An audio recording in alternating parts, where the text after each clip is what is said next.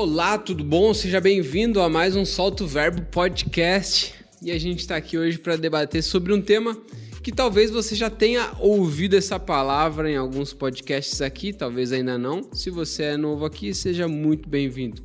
Eu sou o Eric SK e eu quero falar com você hoje sobre o que é o Evangelho.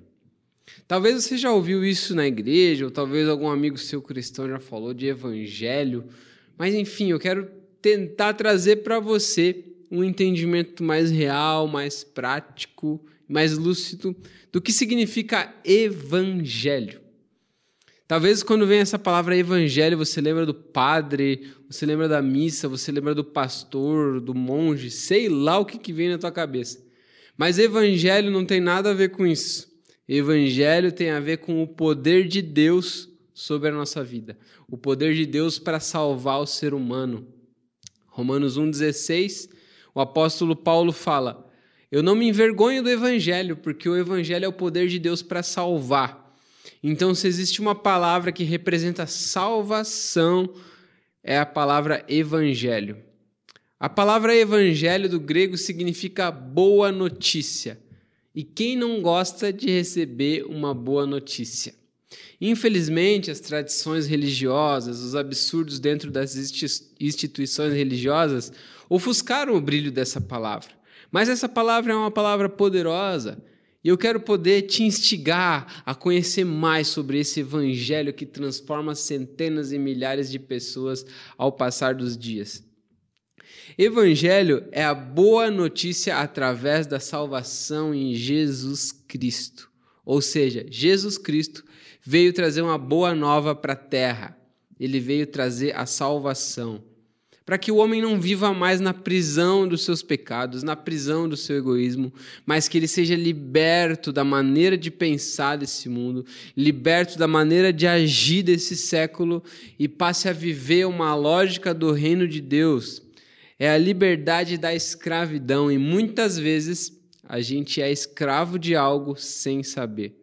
O primeiro mandamento já diz para a gente adorar e amar somente a Deus e não colocar outras coisas no lugar dele. E isso, as coisas que vão no lugar dele, a Bíblia chama de ídolos. E na maioria das vezes o nosso coração tem a tendência de procurar algo para colocar no lugar de Deus. E aí, sem saber, a gente acaba se tornando prisioneiro daquilo. E Jesus ele veio para te fazer livre Liberdade. Evangelho tem a ver com liberdade, nova vida, uma vida de filho amado. É uma alegria da salvação que foi conquistada por nós. É de graça, é um presente de Deus. Só não recebe quem não quer. Se você tem o coração aberto a receber a mensagem, a entender o Evangelho, a ser moldado por Deus, o Evangelho de Cristo tem o poder para ressignificar todas as coisas. É o Filho de Deus que morreu pelos nossos pecados. Tem um, uma passagem bíblica muito conhecida que eu queria ler ela para vocês. João 3, versículo 17 e 18 diz assim: Pois Deus enviou o seu Filho ao mundo, não para condenar o mundo, mas para que esse fosse salvo por meio dele. Quem nele crê não é condenado, mas quem não crê já está condenado por não crer no nome do Filho de Deus. Ou seja, essa condenação é viver a tua vida do teu jeito. É viver como você quer. No livro de Romanos, diz que as coisas, as coisas criadas, a natureza, as coisas que você consegue perceber, o teu coração, a verdade, ela foi manifesta simplesmente pelo fato de você olhar a natureza, existir, respirar, pensar. Isso naturalmente já deveria te levar a Deus. Mas as pessoas preferiram não chegar até Deus. Elas preferiam viver do seu jeito. Então Deus os entregou. Para mim isso é condenação. É quando a gente vive a vida do nosso jeito. Quando a gente vive sofrendo, quando a gente vive ansioso, quando a gente vive preocupado, quando a gente vive se comparando, quando a gente vive refém de droga, de pornografia, de vício, de mentira, é uma prisão. Mas Deus não enviou o seu filho para esse mundo para te condenar. Se você é prisioneiro, se você tem dificuldades, Esse vídeo aqui não é um vídeo para te condenar ainda mais, para dizer como você é ruim. As leis de Deus, os mandamentos, servem para isso, para nos mostrar o quanto a gente erra, o quanto a gente não está no nível de, de perfeição que a gente deveria estar. Mas também a lei ela mostra quem a gente é, para que também a graça de Deus, o evangelho se manifeste sobre nós e diga assim: olha, Deus, é como se Deus te dissesse: Eu sei que você não é capaz. Eu sei que você não consegue. E é por isso que eu vim ao mundo. É por isso que Jesus veio para fazer aquilo que você não consegue. Você imagina que as nossas melhores obras, tá escrito lá no livro de Isaías, são como trapos imundos diante de Deus. As nossas melhores obras diante de Deus que é perfeito, cara, não são nada, mano.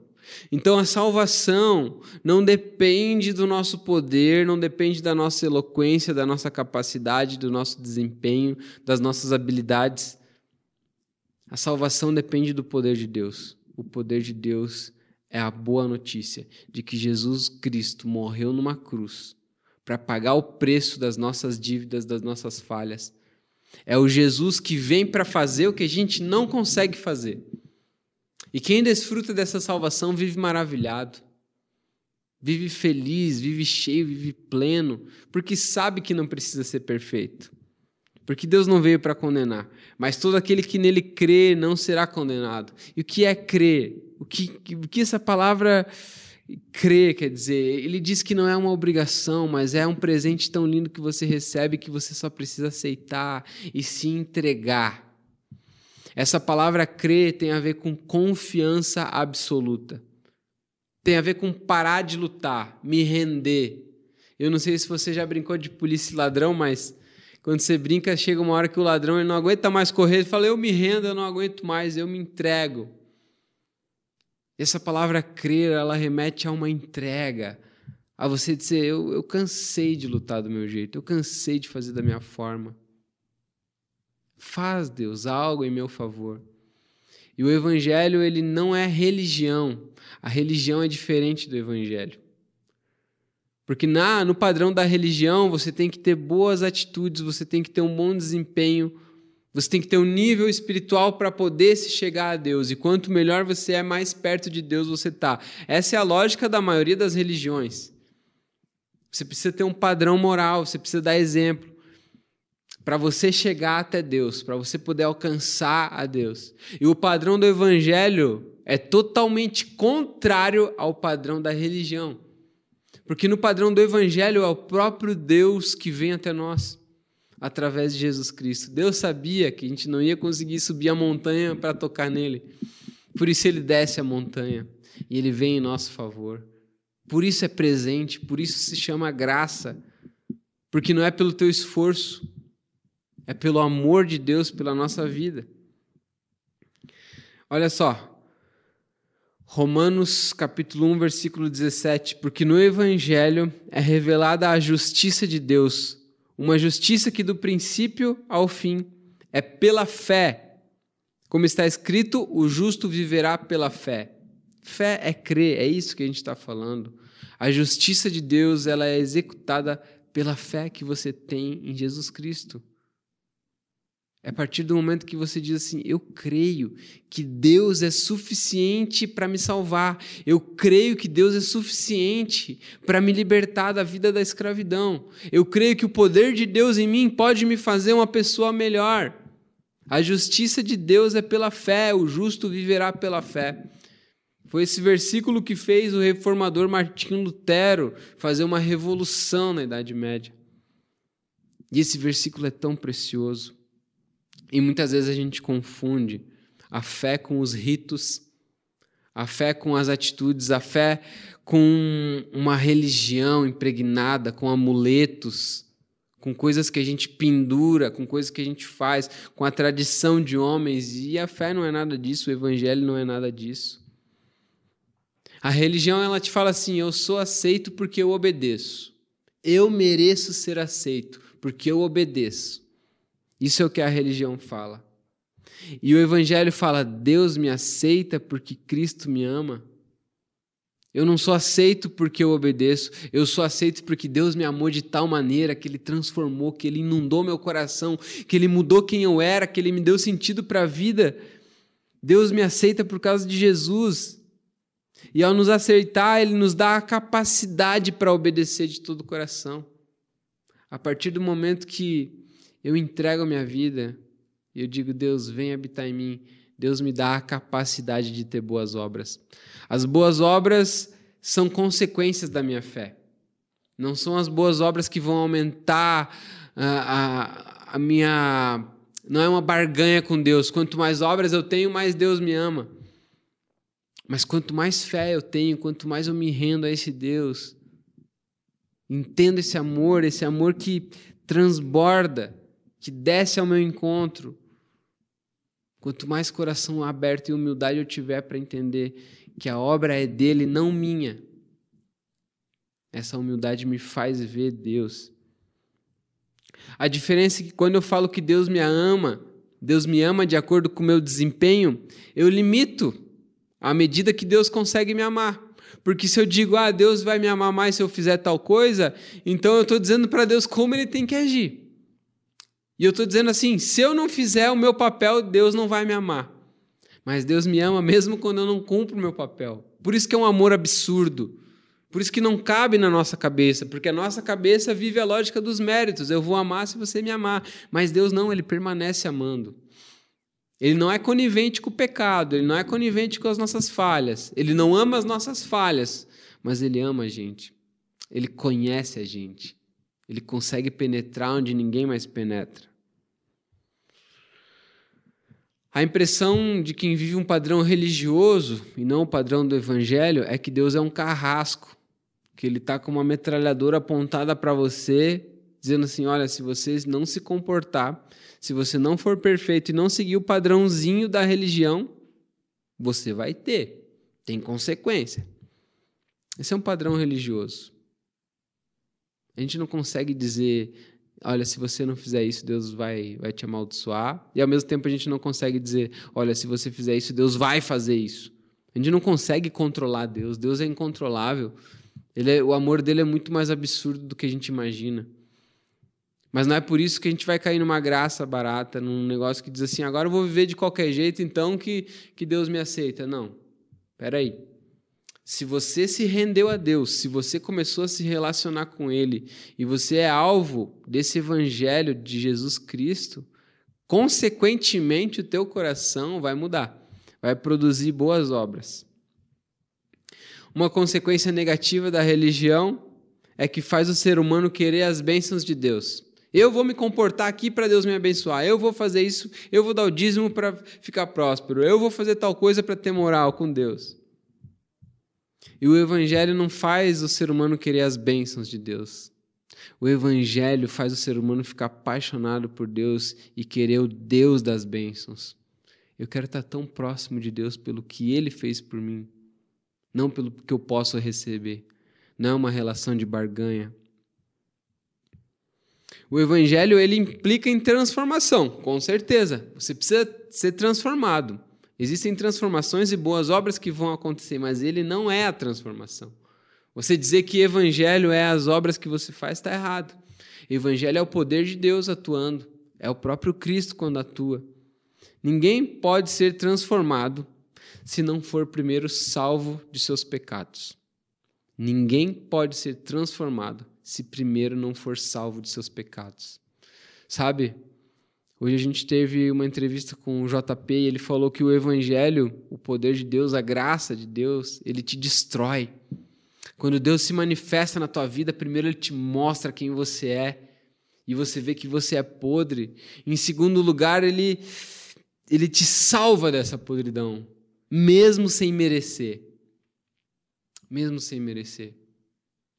Eu eu fui um jovem que não merecia ser amado por Deus não merecia tanta graça, tanto amor. O que eu merecia era ser rejeitado, era ser repreendido por Deus. Era Deus me colocar na parede e dizer: Olha o que você fez, agora vai pagar por isso. Mas Deus fez o contrário. Ele viu em mim potenciais que nem eu enxergava. Ele me deu uma vida que nem eu sabia que eu podia ter. Uma vida livre das garras do pecado, livre das dominações desse mundo. Uma vida que eu posso ser feliz mesmo sem ter nada. E ao mesmo tempo tem pessoas que têm tudo e não conseguem alcançar essa graça dessa felicidade.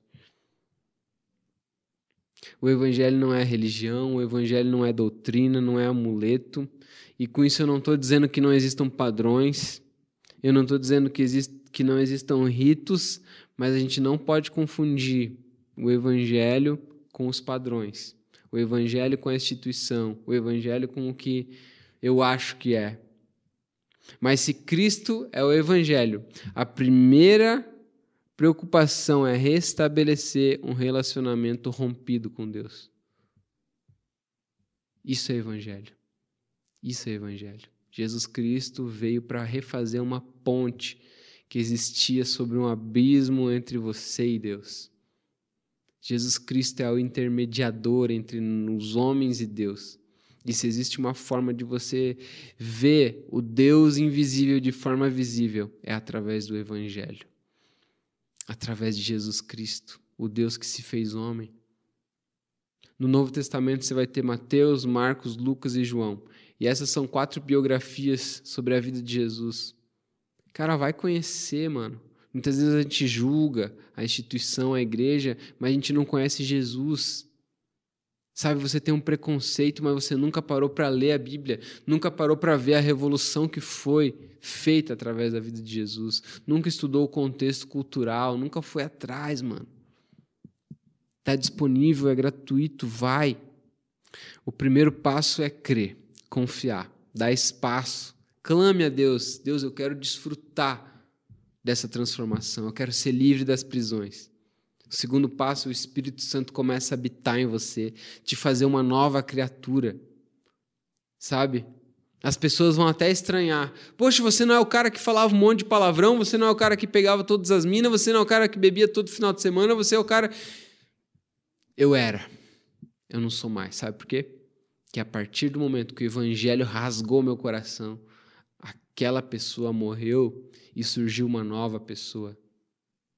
Eu já não sou só mais o filho do Junei e da Ana, hoje eu sou filho do Deus vivo, do Deus Altíssimo, que restabeleceu a conexão perdida que eu tinha e eu resolvi abandonar a minha vida velha e ter um novo nascimento. Então quem fala hoje é o Eric, que nasceu com 18 anos, lá em Florianópolis, que começou a frequentar a igreja porque se apaixonou pelo Jesus, não pela religião não pela instituição. A instituição vai te magoar, os homens vão te magoar, mas Jesus nunca vai te magoar.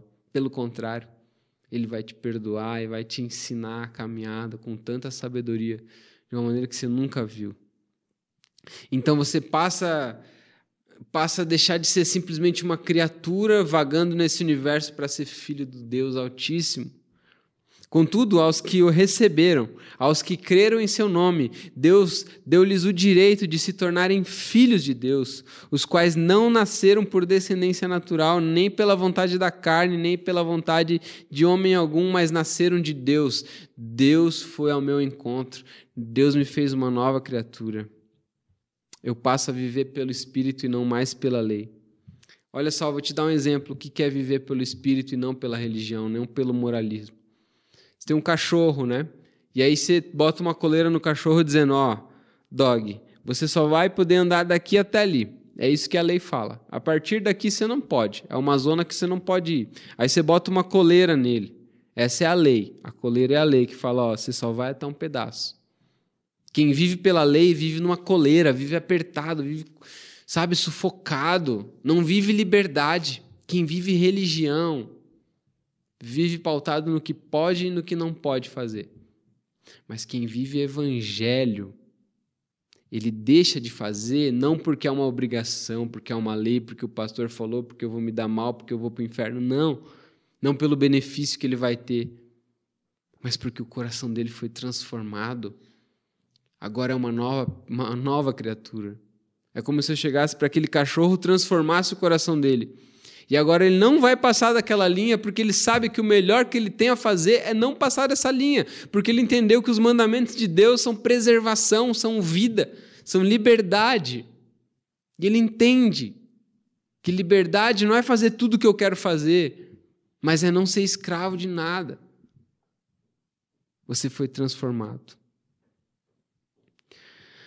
Mas agora fomos libertos da lei, havendo morrido para aquilo que nos aprisionava, para servirmos de acordo com a nova ministração do Espírito, e não conforme a velha forma da lei escrita. A lei condena, mas Jesus liberta. Em outras palavras, Cristo te liberta do peso da lei. Porque uma criatura transformada tem atitudes de criaturas transformadas.